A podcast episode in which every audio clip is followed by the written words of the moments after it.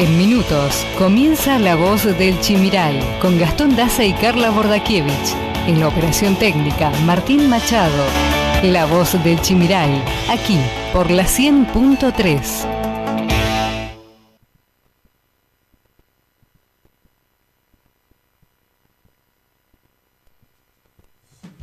Desde Apóstoles, acompañándote las 24 horas.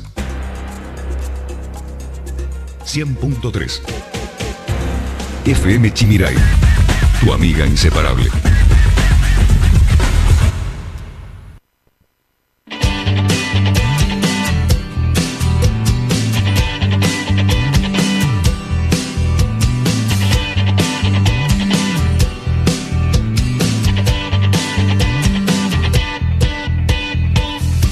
A menudo despierto y no encuentro el sentido. Aunque siempre me siento tan feliz de estar vivo. Cada tanto pregunto qué podría haber sido. Si tomaba otro rumbo y hacia otro destino. A veces tengo miedo de encontrarme solo y desnudo frente al espejo. Ponerme sincero en voz alta, song.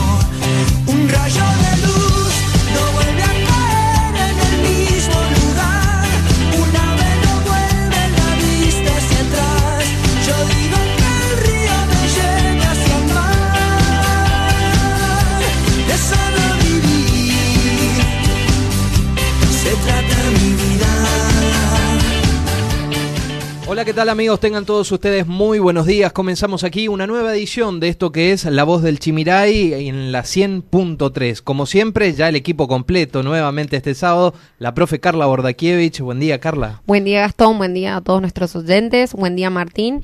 Pido disculpas por mi falta de del sábado pasado. No hay problema, yo solo te voy a decir que se sintió tu ausencia. Sí, me mandaron mensajitos mis oyentes. Ah, ¿sí? Sí, ¿Tus sí, fans? así que sí, tengo fans. Así que creo que soy una parte bastante importante de este programa. Exactamente. Vamos a ver si te, te conservamos o si no te reemplazamos. Claro, a mitad de hasta año. julio creo que está el contrato, Hasta ¿no? julio el contrato. Ahí vemos si lo renovamos o si no, marche otra. Vamos a largar currículum, algo. Exactamente. Carla, tenemos un programa impresionante, pero rápidamente vamos con los datos del tiempo. Está nublado en Apóstoles. Sí, pero tenemos 28 grados ahora, 10 de Calorcito. la mañana, sí, máximas de 32, eh, parcialmente nublado, pero posibles chaparrones para la siesta tarde. Atención, atención. Entonces, posible inestabilidad para la siesta tarde en la ciudad de Apóstoles. Por el momento, cielo nublado. nomás. Sí, Gastón, déjame recordarles a nuestros oyentes que nos pueden escribir o mandar mensajitos al 3758 40 46 01. Y rápidamente les paso a contar quiénes van a estar en el estudio de la radio en el día de hoy. Así también pueden mandar sus mensajes, hacer sus consultas o hacer hasta sus propias preguntas, claro que sí. Eh, vamos a tenerlo cerca de las 10 y 30 al presidente del Honorable Consejo Deliberante de la Ciudad de Apóstoles, Alberto Tito Polisuc. Hay muchos temas desde que arrancó el año legislativo en aquella inauguración que encabezó la intendente de la Ciudad de Apóstoles, María Eugenia Zafrán. Y bueno, y empezaron las actividades. Hay mucho en discusión. Uno tiene que ver con el precio del boleto, del transporte urbano de pasajeros, ¿eh? Sí. que justamente lo hablábamos el sábado pasado con el concejal de la oposición de activar aquí y que planteaba la, la- la posibilidad de un aumento que si bien la empresa lo que pedía era algo muy elevado, cerca de 100 pesos, 104 pesos. 104 pesos el transporte, la verdad que es algo muy elevado, pero me imagino que la negociación se da ahí, a buscar un punto intermedio para que el transporte también sea rentable. Me comentaba que se cortaron los subsidios, o sea, la empresa lo único que recauda es del boleto. Bueno, todos estos temas lo vamos a hablar con Tito Polizuc, a ver si hay definiciones. Luego vamos a estar hablando con Aldo Muñoz, él es el director de la juventud. Hay muchas actividades vinculadas a la, a la juventud actualmente y también tiene que ver con el boleto educativo gratuito. Así es, empezaron las clases presenciales, así que se va a trabajar seguramente mucho con los chicos de quinto y sexto año, Bien. seguramente con protocolo, pero se volvió mínimamente a la normalidad. Bien, y después para finalizar va a estar Germán Quisca, él es referente de Activar, saben ustedes que se ha conformado el peronismo republicano federal, que encabeza Miguel Ángel Pichetto, el ex candidato a vicepresidente con la fórmula que encabezaba Mauricio Macri, va a estar aquí porque estuvo en el acto justamente del lanzamiento del peronismo federal republicano y vamos a estar hablando de, de qué se trata este nuevo espacio. A la vez, se confirmó también que en la provincia de Misiones va a competir un frente opositor a la renovación y al kirchnerismo, que es el Frente Juntos por el Cambio, que La encabeza nueva fusión. que va a encabezar la UCR con su primer candidato a diputados provincial. Lo va a, encabeza- lo va a seguir una, una mujer, justamente por el cupo de género, que es eh, referente del PRO, que es el otro espacio que integra este frente, y sigue un tercer candidato del espacio de Activar. ¿Ya se saben los nombres? Todavía no. Ah, pero Sí. sabemos el Hay género, sexo. posibilidades, Ah. exactamente, sí, es, es masculino y es muy posible que ese tercer candidato a diputado provincial salga de la ciudad de Apóstoles. Wow, ¿será que Germán nos va a contar? No sé. O será Ojalá. él. O no será sé, él el candidato. vamos a enterarnos. Estén Bueno. atentis. Estén atentos. Y como siempre, como ya están acostumbrados, saben que es un programa cargado de información. En cuestión de segundos nomás vamos a estar repasando eh, lo que ha sido la semana en materia informativa con muchos temas, entre ellos temas económicos, qué pasó con el precio de la yerba mate, ¿La nafta o no? la nafta también que aumentó. Todas estas cuestiones, en cuestión de segundos nomás, vamos a estar mencionando. Quédate que hasta las 12 hacemos esto que es La Voz del Chimiray en la 100.3. Toda esta información también la podés encontrar. Toda esta información también la podés encontrar en nuestra página de Facebook, La Voz del Chimiray.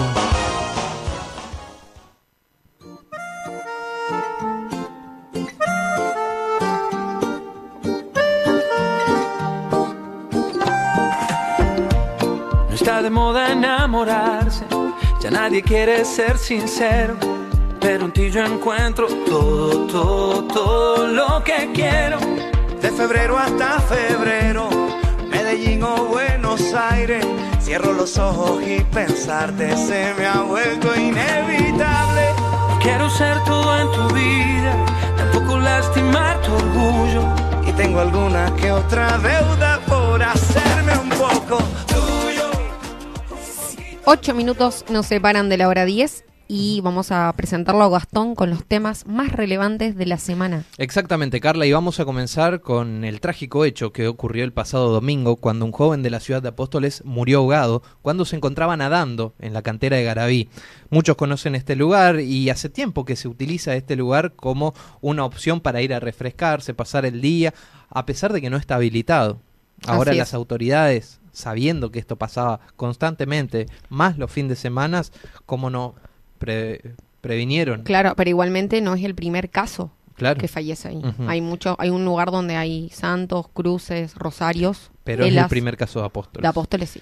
Bueno, repito, se trata de un joven de 18 años, oriundo del barrio apostoleño Belgrano, que en la tarde del domingo falleció luego de arrojarse a la cantera allí ubicado en el municipio correntino de Garabí, a pocos kilómetros de la localidad de Azara. En el lugar eh, sabemos que no estaba habilitado para este tipo de actividades acuáticas, recreativas, y la policía fue alertada sobre la desaparición de un joven en la tarde del domingo. Inmediatamente, los efectivos se dirigieron hasta la zona indicada donde tomaron conocimiento de la situación.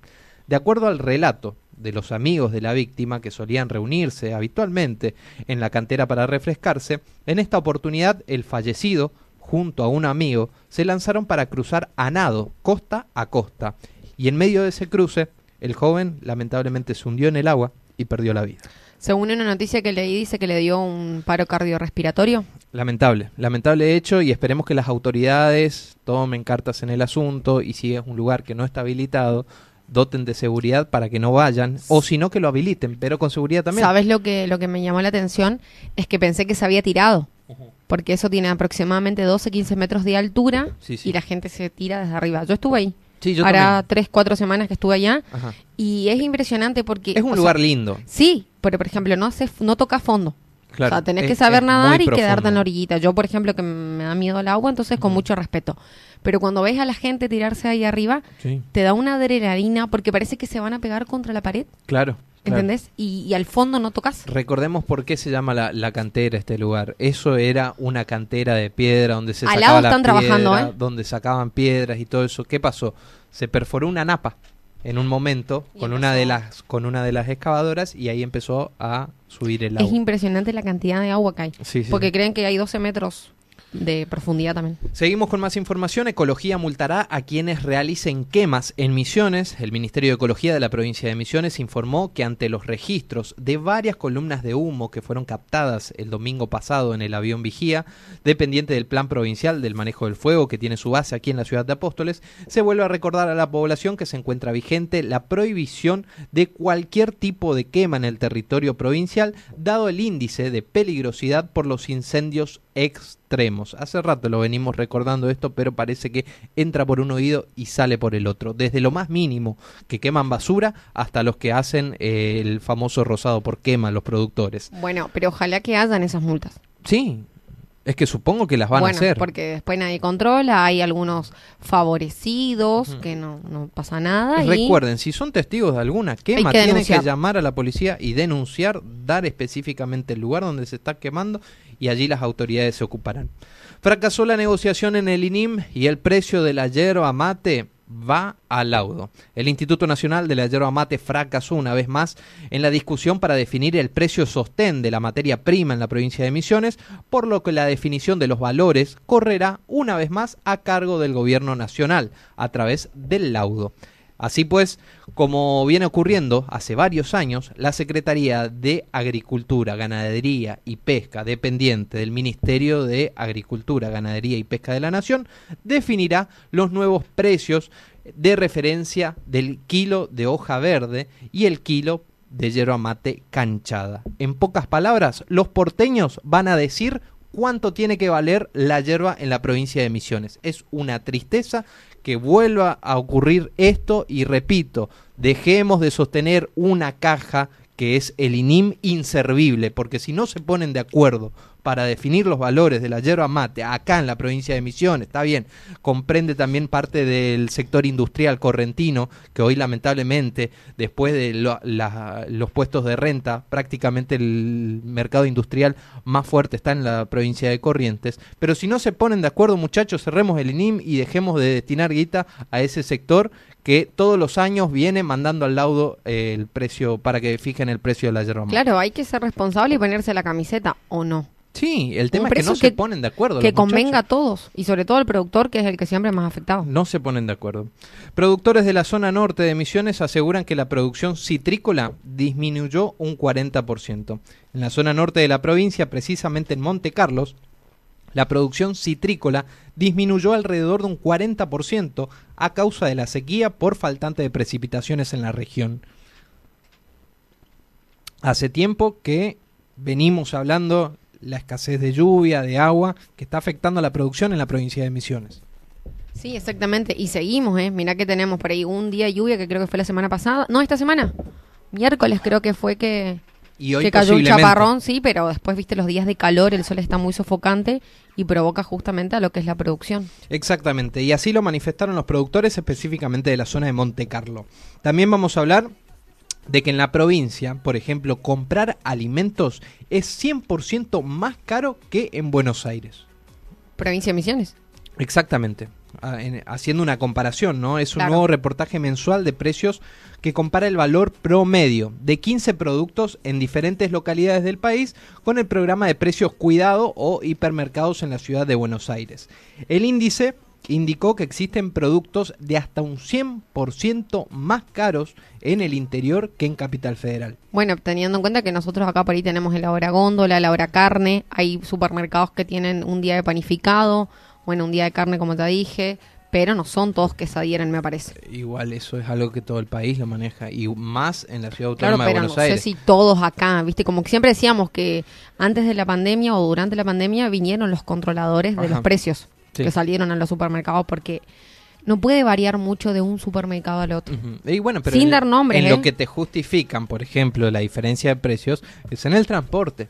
La nafta sube semana a semana. Claro, pero por ejemplo, una lata de choclo en un supermercado 60 pesos y en otro 100 pesos, me parece mucho. Misma marca.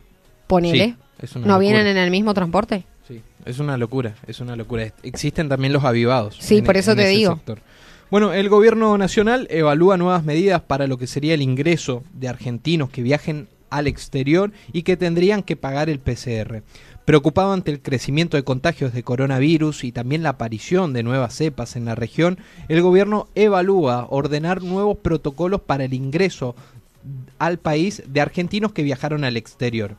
Eh, es una reunión que mantuvo el pasado lunes el jefe de gabinete Santiago Cafiero y la ministra de Salud Carla Bisotti. Bueno, allí se analizó justamente la idea de replicar modelo, el modelo canadiense. Exigir un PCR negativo a cargo de quien ingresa al país y un periodo de aislamiento o de alojamiento que demoraría 15 días aproximadamente. ¿Sí? Sí. Entonces, eh, aquellas personas que viajen al exterior tengan en cuenta estos requisitos porque muy posible estas medidas se confirmen. O sea, vuelven del exterior para ingresar a la Argentina PCR negativo de 48 horas. Tienen que pagar el PCR en el aeropuerto. En el aeropuerto. Ah, no vienen. No, claro, en el exterior no se van a hacer. Exactamente. Y ahí, a la vez, por más que sea positivo o negativo, 15 días aislados. aislados. Y sí, la Corre verdad que... por cuenta del turista que regresa. No te digo que por ahí tenemos circulación comunitaria, todas esas cuestiones que ya lo habíamos hablado el año pasado, pero con esto de las clases, el transporte, la gente que va a trabajar, Sí. creo que ya están todas las actividades habilitadas ya. Sin duda. Bueno, Martín Soria es el nuevo ministro de Justicia, reemplazará a Marcela Lozardo. Después de una semana de incertidumbre se definió el nuevo nombre del sucesor de Marcela Lozardo en el Ministerio de Justicia. Martín Soria es quien reemplazará y ya está reemplazando a la saliente funcionaria, funcionaria que será embajadora ante la UNESCO en París.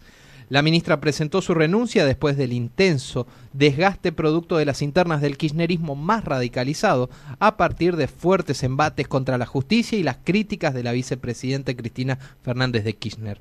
Estas posiciones chocaron con el estilo que es más moderado de la abogada Lozardo e histórica amiga del presidente Alberto Fernández. Soria fue dos veces intendente, para quienes no lo conocen, intendente de General Rodríguez y ocupa actualmente eh, ocupaba actualmente una cámara una banca como diputado nacional, ¿sí? Aparentemente entró ya al cargo con los botines de punta. Prácticamente el discurso de la vicepresidenta Cristina Fernández de Kirchner está claro que es un enviado de la vicepresidencia. O sea, seguimos por la misma línea. Lo escuchás y Lawfare y, y to- todas las mismas cuestiones que, que dice Cristina cuando, cuando va a hablar, ¿no? Cuando sabemos que lleva varias causas que está afrontando la vicepresidenta, la última tiene que ver con Google, que parece que no le está yendo muy bien. Bueno, pero vamos a pasar a las noticias del día martes. Murió una mujer eh, por ser rociada con alcohol y prendida a fuego. Es una mujer de oriunda de San Pedro. Falleció el pasado martes y cuando días atrás eh, estuvo agonizando prácticamente en el hospital Madariaga. Luego de sufrir una espantosa quemadura en el marco de una pelea con su expareja en un domicilio de la ciudad citada. O sea, esto se- estamos hablando de un femicidio. Claro. Así lo revelaron las fuentes consu- consultadas, aunque no descartan de que se trate de un nuevo femicidio en la provincia de Misiones. ¿Hay alguna duda todavía?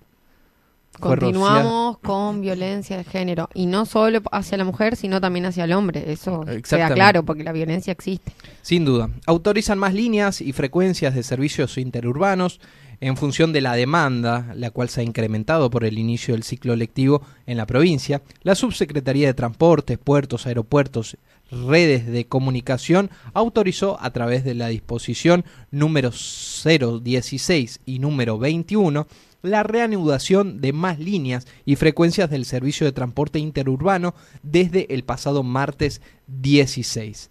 Veteranos de Malvina de toda la provincia protestaron frente al PAMI de Posadas. Integrantes de la Federación de Veteranos de Guerra de la provincia de Misiones realizaron una manifestación frente a las oficinas del PAMI para solicitar mejoras en la atención. De no tener respuestas, plantean realizar una toma a nivel nacional. Advierten que no aceptarán que los asuntos de veteranos queden en manos de alguien impuesto por cuestiones políticas. Porque saben ustedes, las cajas nacionales lamentablemente aquí en la provincia de Misiones son todas manejadas por la cámpora. Simple Ellos- y sencillo. ellos Migraciones, ANSES, eh, el PAMI, todas estas cajas son manejadas por la cámpora en la provincia de Misiones. Y entonces, ¿qué es lo que plantean lo- los representantes de, de los movilizados a la guerra de Malvinas, los ex veteranos? No nos sentimos representados por estos muchachos. Claro, quiere que eso se, se separe. Exactamente, y que no entre la cuestión política dentro de lo que sería una caja tan importante. ¿eh? Bueno, desde la cero hora del pasado martes, YPF aumentó un 7% el combustible en todo el país. Es así que comenzó a regir un nuevo precio para las naftas y el gasoil con un porcentaje que se ubica entre el 6 y 7%. Los aumentos mayores se dieron en la ciudad autónoma de Buenos Aires, pero de esta manera buscan igualar justamente esto que decíamos, el precio del interior del combustible con el de capital. Eso te iba a preguntar, fíjate, Apóstoles Posadas, 60 kilómetros de diferencia y creo que hay eh, 8 o 9 pesos de diferencia en la nafta. Sí, exactamente. Sí, sí, sí. eh, es- Entonces vos decís, me conviene un viajecito a Posada, hago compras, poner en un mayorista, lleno cargo el nafta. Claro, pero eso tiene que ser los primeros días del mes, porque después en el horno, Sí, entre las compras y en el tanque, Bueno, el martes se confirmó que las PASO serán el 8 de agosto y las generales el 24 de octubre. En este sentido, la Cámara Nacional Electoral definió las fechas de los comicios. Las primarias abiertas, simultáneas y obligatorias, las PASO, serán el 8 de agosto y las elecciones generales el 24 de octubre. Así se determinó mediante la acordada extraordinaria número 20 en el cronograma electoral para las próximas elecciones nacionales. De acuerdo con el cronograma, el 27 de abril será el cierre del padrón provisorio y la fecha límite para la inclusión de novedades registrales. En tanto, el padrón provisorio se dará a conocer el 7 de mayo. La campaña comenzará el 14 de junio, atentos, en tanto que la campaña de los partidos políticos con sus dirigentes comenzará oficialmente el 19 de junio. ¿Qué va a pasar? Ya está confirmado, viste que estaba la discusión de si se eliminaban las PAS o no se Ajá. eliminaban. Bueno, eso hablábamos el año pasado. esto no, se- no significa que no se puedan eliminar, porque si en la Cámara de Representantes deciden tratar, se puede eliminar sobre la marcha, a pesar de que ya la Cámara Electoral Nacional lo haya confirmado. Para evitar todo un gasto, ¿no? Es muy difícil que pase. claro. Sinceramente que lo eliminen ya es muy difícil Sabemos. porque también el gobierno nacional licitó los sobres, eh, las urnas y toda esta cuestión. Ya hay un gasto implementado Ya que hay un no gasto va... que difícil se descarte. Claro, se eche para atrás. A todo esto hay que tener en cuenta, los misioneros vamos a ir tres veces a las urnas. Te iba a preguntar, ¿el 6 de junio era? El 6 de junio son las elecciones provinciales. Por eso qué? te digo. Porque el gobernador Oscar Herrera Watt decidió desdoblar la elección, como lo vienen haciendo todos los gobernadores últimamente en la provincia de Misiones. Entonces, con la, la excusa de que vamos a discutir primero los temas provinciales Y y después votamos a Nacional, que en realidad es una cuestión de, de boleta, quien Ah, acompaña vale. las figuras nacionales. el más fuerte. Exactamente. Entonces, la renovación quiere que tener cooptado la discusión a nivel provincial. ¿Vos Por- te imaginás las tres elecciones, el gasto que implica? Uh, muchísimo. muchísimo. Papel, eh, urna, Ujú. comida, porque para las autoridades de mesa viene su comida. ¿Y salen O sea, del bolsillo de los políticos? No sé. No, nuestro. no, de claro nuestro que no, impuesto. claro que no, exactamente. Bueno, el martes eh, también te cuento que la canasta básica aumentó un 7,2% en febrero. Una familia tipo necesitó justamente para vivir, a- atención, 57.997 pesos, casi 58 mil pesos para no ser pobre. Escúchame, esa, esa imagen en Facebook, no sé si será verdad, por ahí quedo como un ignorante, que necesitas 90 mil pesos para no ser clase, para ser clase media. Sí, sí, muy probable, porque imagínate si necesitas 58 mil pesos para no ser pobre. Por eso te digo, porque viste que hay un meme, todos los memes que vemos por así dice, Y sabes que en la región del NEA siempre es más alta. más alta. Así, una familia tipo compuesta por dos adultos, dos niños, necesitó, repito, 57.997 pesos con 48 centavos en febrero para no ser considerada pobre. Así se desprende el último informe del Instituto Nacional de Estadísticas y Censos, INDEC, sobre la canasta básica total y la canasta básica alimentaria, que definen las líneas de pobreza e indigencia Sí, respectivamente. vos decís 58 mil pesos que parece mucho, pero no es nada. No es nada. Un papá, una mamá, dos hijos. Y yo en quiero- escolaridad. Y yo quiero saber, a ver del otro lado qué opinan a través de los mensajes, ¿quién llega a ese sueldo? Bueno, escúchame, nos escriben al 3758 40 4601 pues me mandaron un mensajito que repita, por favor. Bien, y vamos a también a, la- a las noticias del día miércoles, mitad de semana, porque hubo un acuerdo entre el gobierno de Misiones y la policía por un adicional de zonas desfavorables. La mesa de diálogo provincial y las autoridades que también estaban representando a la policía de Misiones firmaron el mediodía del día miércoles un acuerdo de un pago adicional por zona desfavorable, reclamo que había sido generado por una nueva protesta frente a la jefatura de Posadas. Por disposición del gobernador Oscar Herrera Watt, el jefe de la policía, Carlos Merlo y también eh, Víctor Mag, respectivamente, suscribieron la misma con representantes del personal activo y pasivo de las fuerzas de seguridad de la provincia de Misiones. Es así que se acordó un nuevo cálculo del monto para percibir según la zona donde efectivos prestan servicios. Se pudo saber que se abonará los saberes de marzo que perciben a fin de mes. Atención con este, hubo acuerdo finalmente porque estaba la discusión ahí entre los policías que protestaban porque no le estaban pagando las zonas desfavorables, ¿eh? policías del interior específicamente. Bueno, te cuento también que tareferos volvieron a movilizarse en Oberá con múltiples reclamos. Integrantes de diferentes agrupaciones rurales de Oberá adhirieron a una jornada de protesta convocada por el Movimiento Nacional de Obreros Rurales 8 de octubre. La, a primera hora realizaron una asamblea en la plazoleta Güemes y luego marcharon hasta la municipalidad de Oberá, donde entregaron un petitorio exigiendo acciones para combatir las problemáticas barriales. El pago también de un precio justo para la tarifa, acceso a programas de trabajo, aumento en la tarjeta social, plan de viviendas, cumplimiento de leyes laborales, mayores controles, eliminación del trabajo negro, fueron algunos de los ejes del reclamo por parte de los tariferos de la zona bueno, se viene época de cosecha, sabemos que, se empieza la, cosecha, pero también hay una realidad que, tiene que ver con que a veces muchos tariferos no quieren estar en blanco. ¿eh? Sí, sí, sí, ¿eh? porque pierden los planes. Claro, entonces, eh, una disputa. Una buena noticia, te cuento también vinculada al sector productivo, la yerba mate argentina podrá ser exportada a la India. Luego de intensas negociaciones entre ambos gobiernos, la Embajada de la India y Argentina informaron a Cancillería que habilitan la apertura de su mercado para la yerba mate. El 4 de enero del 2021, India publicó ante su Comité de Medidas Sanitarias y Fitosanitarias de la Organización Mundial del Consejo eh, del Comercio, perdón, esta medida, abriendo así el plazo de 60 días para habilitar el ingreso de yerba mate argentina a su mercado. Una buena para el sector productivo de la yerba mate que ya sabemos que está bien en cuanto a los números de exportaciones. Detectaron en Córdoba un caso de coronavirus de las cepas de Manaos y de Reino Unido. El Ministerio de Salud de Córdoba informó el pasado miércoles que se detectaron en la provincia contagios de coronavirus que corresponden a las cepas provenientes del Reino Unido y también dos casos a las de Manaos, entre otros. Todos los, eh, son personas que regresaron de viajes del, del exterior y todo ocurrió en medio de la discusión del gobierno que si es conveniente cerrar las fronteras o aplicar estas medidas que comentábamos hace minutos. En febrero, la inflación mayorista trepó al 6,1% y el costo de la construcción subió un 5%. La inflación entre los precios mayoristas fue del, 1, del 6,1% perdón, en febrero. Es la cifra más alta después de agosto del 2019, informó este miércoles el INDEC. Los precios de la construcción, por su parte, tuvieron un ajuste aproximado del 5%.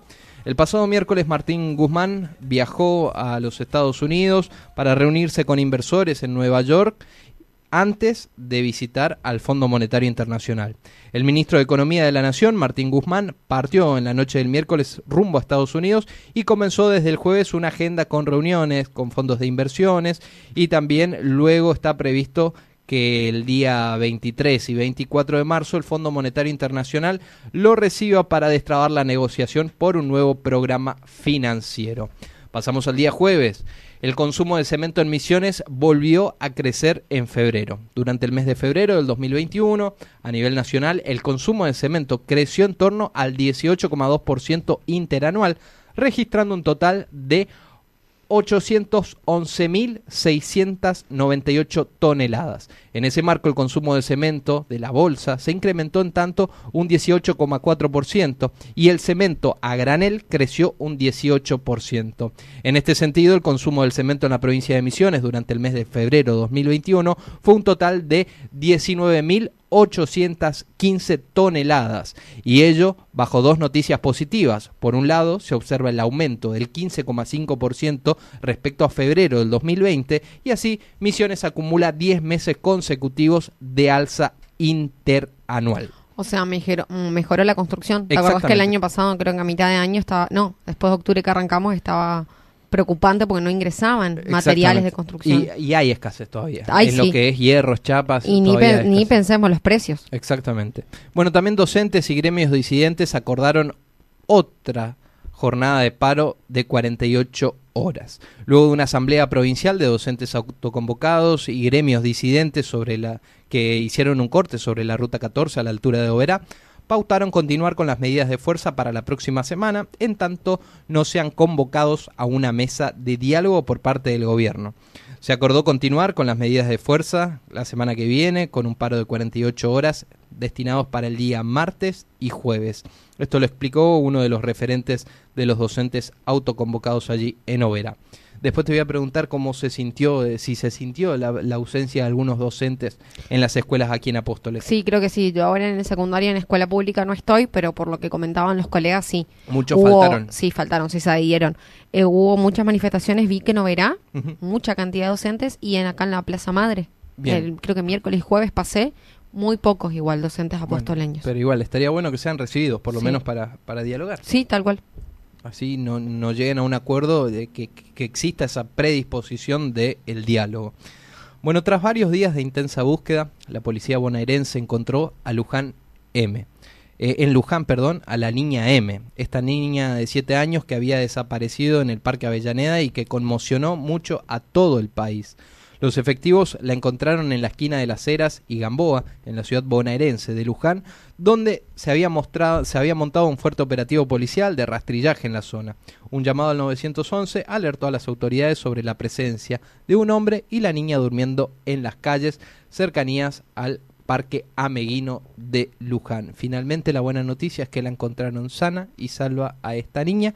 Ahora queda las pericias, los exámenes y ver qué resultados arroja. Eh, un tema muy discutido, ¿no es cierto?, en la semana, porque como mirábamos en las cámaras que aparecía en la bicicleta, la chica no iba con miedo. Obviamente No, no, no, nosotros no. no, somos quien para interpretar eso, pero uno como persona en razón común No se la vio obligada, no se la... iba paradita, o sea, si yo digo, si vos te están secuestrando, tenés miedo, te vas a tirar de la bici. Es lamentable que después se haya politizado la discusión, ¿viste? Salió... Pero escúchame otra cosa que, que hablando con, con personas, el operativo que se montó. Sí. A la mamá le llevaron en helicóptero, una cin- cordón de policías, de seguridad, o sea, Y la termina encontrando un ciudadano que da aviso a la... Sí, sí, sí, sí, porque 911. vi la foto de la policía que la- una mujer y un hombre que le van a buscar y le dieron como, como pan y, y Ta- leche. Bien, también te cuento que gobernadores mantuvieron un encuentro virtual con Alberto Fernández y se mostraron a favor de reducir los vuelos. Gobernadores que a través de una videoconferencia se reunieron con el presidente Alberto Fernández para analizar la discusión sanitaria de la pandemia de coronavirus y el plan de vacunación que marcha en todo el territorio nacional. Es así que se mostraron de acuerdo con la reducción de vuelos con desalentar un poco la salida de argentinos al exterior.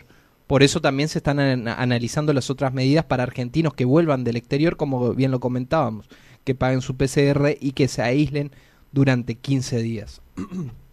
También se cumplió un año del anuncio del aislamiento social en el país por la pandemia del coronavirus, justo el pasado jueves. Un año atrás, los argentinos debieron modificar prácticamente por completo sus costumbres y sus medios de vida a partir de la interrupción en el mundo por el coronavirus que obligó al presidente Alberto Fernández implementar el aislamiento social preventivo y obligatorio, apenas ocho días después de que la Organización Mundial de la Salud confirmara de que se trata de una pandemia. El pasado jueves también Mauricio Macri presentó su libro Primer Tiempo. El expresidente Mauricio Macri presentó el jueves por la tarde su libro denominado Primer Tiempo con un acto que se hizo en el centro de exposición de la ciudad de Buenos Aires. El título llegó el día miércoles a las librerías y en una semana después comenzó la preventa a través de internet. Pasamos al día de ayer, te cuento que las elecciones en Misiones ya han sido confirmados cinco espacios políticos que han sido inscriptos. El 6 de junio, recordemos, los misioneros irán a las urnas para elegir 20 diputados provinciales titulares y 7 suplentes. En algunos casos, municipios con carta orgánica, se votará concejales y defensor del pueblo. No creo que sea el caso de Apóstoles, a pesar de que ya necesita ampliar el número de concejales en el recinto. En ese contexto, el 18 de marzo fue el último día en que se dispuso el Tribunal Electoral de Misiones para que los partidos puedan inscribirse y de esa manera participar de las elecciones de medio de, término de junio, perdón. Son elecciones de medio término teniendo en cuenta que este año no se eligen intendentes, ni tampoco gobernador ni presidente. Bueno, los inscriptos son el Frente Renovador de la Concordia Social, el Frente Juntos por el Cambio, el Frente Encuentro Popular Agrario y Social para la Victoria y también se inscribieron dos partidos, Partido del Movimiento Libres del Sur y Partido Demócrata de Misiones. Tuvimos la oportunidad de dialogar justamente en el día de ayer con Gisela Hendrey, ella es la secretaria del Tribunal Electoral de Misiones y esto nos decía. ¿Partidos en la provincia de Misiones? Sí, justamente en el día de ayer acaeció el primer vencimiento en materia de inscripciones de, para la participación del próximo 6 de junio, que recordemos y es oportuno y es bueno recordar que se elige. El 6 de junio elegimos 20 diputados provinciales titulares y 7 diputados provinciales suplentes. Y justamente en el día de ayer también venció la adhesión por parte de los municipios en la provincia de Misiones de quienes debieran elegir sus autoridades municipales, de los cuales eh, nueve municipios únicamente renovarán en cuanto a la renovación bienal de los consejos deliberantes y en lo que respecta a Oberá, elegirá defensor del pueblo. Después, eh, 2 de mayo ha convocado a convencionales constituyentes para declarar la necesidad del dictado de su carta orgánica y San Pedro, concejales y convencionales también. Además, el cumplimiento del cierre de las inscripciones de partidos, frentes y alianzas en el día de ayer, a las 12 de la noche ha vencido. Eh, bueno, se han inscrito tres frentes electorales y dos partidos provinciales, lo hemos publicado en la página web. Eso está, ustedes los tienen acceso a esa información, así que está disponible para cualquiera. Eh, y bueno, de aquí en adelante ya viene, se, se desencadena todo lo que es el, el cronograma electoral que fue oportunamente aprobado en virtud del, de la convocatoria del, del gobernador. Próximamente, para Sí. listas y ya figurar. Ya está, eso ya es todo abril. Todo lo que Abril. significa el mes de abril, ya ahí entran a la conformación de los sublemas, las candidaturas municipales, las candidaturas provinciales. O sea, durante el mes de abril ya es toda esa, esa dinámica de, de- para saberlo, ¿no? Bueno, la, nove- la novedad tiene que ver últimamente con esta urna impermeable que se van a utilizar aquí en la provincia Sí, lo de hemos, lo hemos repensado y justamente era todo un desafío tratar de diseñar algo que cumpla con, con las medidas sanitarias, de poder rociarlo, así como constantemente nos estamos sanitizando las manos, de poder rociarnos, eh, rociarle la urna inclusive sin que, sin que afecte su material. Va a seguir siendo de cartón. Es de cartón, es de cartón, es, es como el video que lo, que lo levantamos Ujú. en las redes y lo levantamos en YouTube, que tiene que ver con... Es de cartón, pero bueno, tiene un tratamiento especial para que justamente no sea permeable a, al- a la sanitización que hacemos habitualmente sobre las manos, hacerlo también a las. ¿Se están elaborando protocolos para lo que será el día de los comicios? Eso se trabaja en forma conjunta con Ministerio de Gobierno y Ministerio de Salud, que próximamente daremos a conocer lo que es concluido que fuera y rubricado oportunamente, cuál va a ser el protocolo para el día de la elección. Pero podemos confirmar que el mismo que de años anteriores no va a ser. Tiene que darse cumplimiento a las medidas De sanitarias, sanitarias vigentes en la provincia, entonces eh, todo lo que se desarrolle siempre tiene que ser en el marco de las disposiciones provinciales vigentes. Doctora, para finalizar, ¿nomás pueden haber cambios en lo que tiene que ver con los padrones? El- la cantidad de electores obviamente que ha cambiado lo que significó de años anteriores. La última elección en el 2019 tuvimos 907 mil electores, si mal no recuerdo, y en esta oportunidad ya el padrón está en 943 mil electores, o sea que eh, aumentó significativamente. Yo estoy hablando de junio a junio, junio de 2019 a junio de este año, lo que es lo que tenemos en el provisorio hoy. No está el definitivo, eso lo vamos a tener recién para el mes de abril. Pero ya se pueden hacer las consultas. La averiguar. consulta está en el padrón y es muy importante que la gente que el elector, que el ciudadano misionero se corrobore. Inclusive, Bien, la escuchábamos entonces Gisela Hendrey, secretaria del Tribunal Electoral de Misiones. Reiteramos, cinco espacios políticos competirán en las elecciones provinciales del próximo 6 de junio. El presidente también te cuento que anunció en el día de ayer la reducción de aportes patronales al norte grande argentino para fomentar la creación de nuevos empleos. El presidente Alberto Fernández anunció este viernes al mediodía en San Fernando del Valle de Catamarca un sistema de reducción de aportes patronales destinados al norte grande. Alcanzará a 10 provincias que forman parte justamente del norte argentino. Este proyecto tiene como objetivo que las empresas puedan tomar nuevos trabajadores y así generar más trabajo eh, en esta región, dijo que es algo que lo necesitan ya hace tiempo, sabiendo que el Estado Nacional los va a ayudar y lo va a hacer, dijo el mandatario. Yo, hasta que no se concrete, la verdad que no le creo. Hasta que no veo, no creo. ya después de tantas idas y vueltas y de tanta tomada de pelo a los misioneros, hasta que no se concrete y que no se implemente, yo no creo particularmente. Este viernes llegaron al país otras 330.000 dosis de vacuna Sputnik B, un nuevo cargamento de 330.000 dosis del componente 1 de la vacuna Sputnik B arribó ayer al aeropuerto internacional de Ceiza. Esta semana fue la segunda dosis de las personas, las primer- los primeros vacunados, Sí, ¿no? los adultos mayores de 65 años. La segunda dosis. Segunda dosis. Y también se siguió vacunando a docentes. Sí, y vi personal médico también que recibió la segunda dosis. También. Sí. Pero la segunda dosis, estamos hablando de la Sputnik. Ajá. Porque los que recibieron la primera dosis, que De es la- personal docente, es la Sinopharm, la. China. Sí, sí, sí, sí. Y ahora el 21 empiezan otra vez. Bueno, seguimos rápido porque ya está nuestro en- primer entrevistado en piso. Ayer hubo una reunión en Casa Rosada por el avance del coronavirus y evalúan restringir los vuelos al exterior. El gobierno, repito, está preocupado por el avance de las nuevas cepas de coronavirus y también la escasez de vacunas que eh, tengamos en cuenta próximamente llega el invierno. Sí, No y nos ya, de- ya hay casos de gripe común, ¿eh? Sí, bueno, y te cuento una para cerrar las noticias.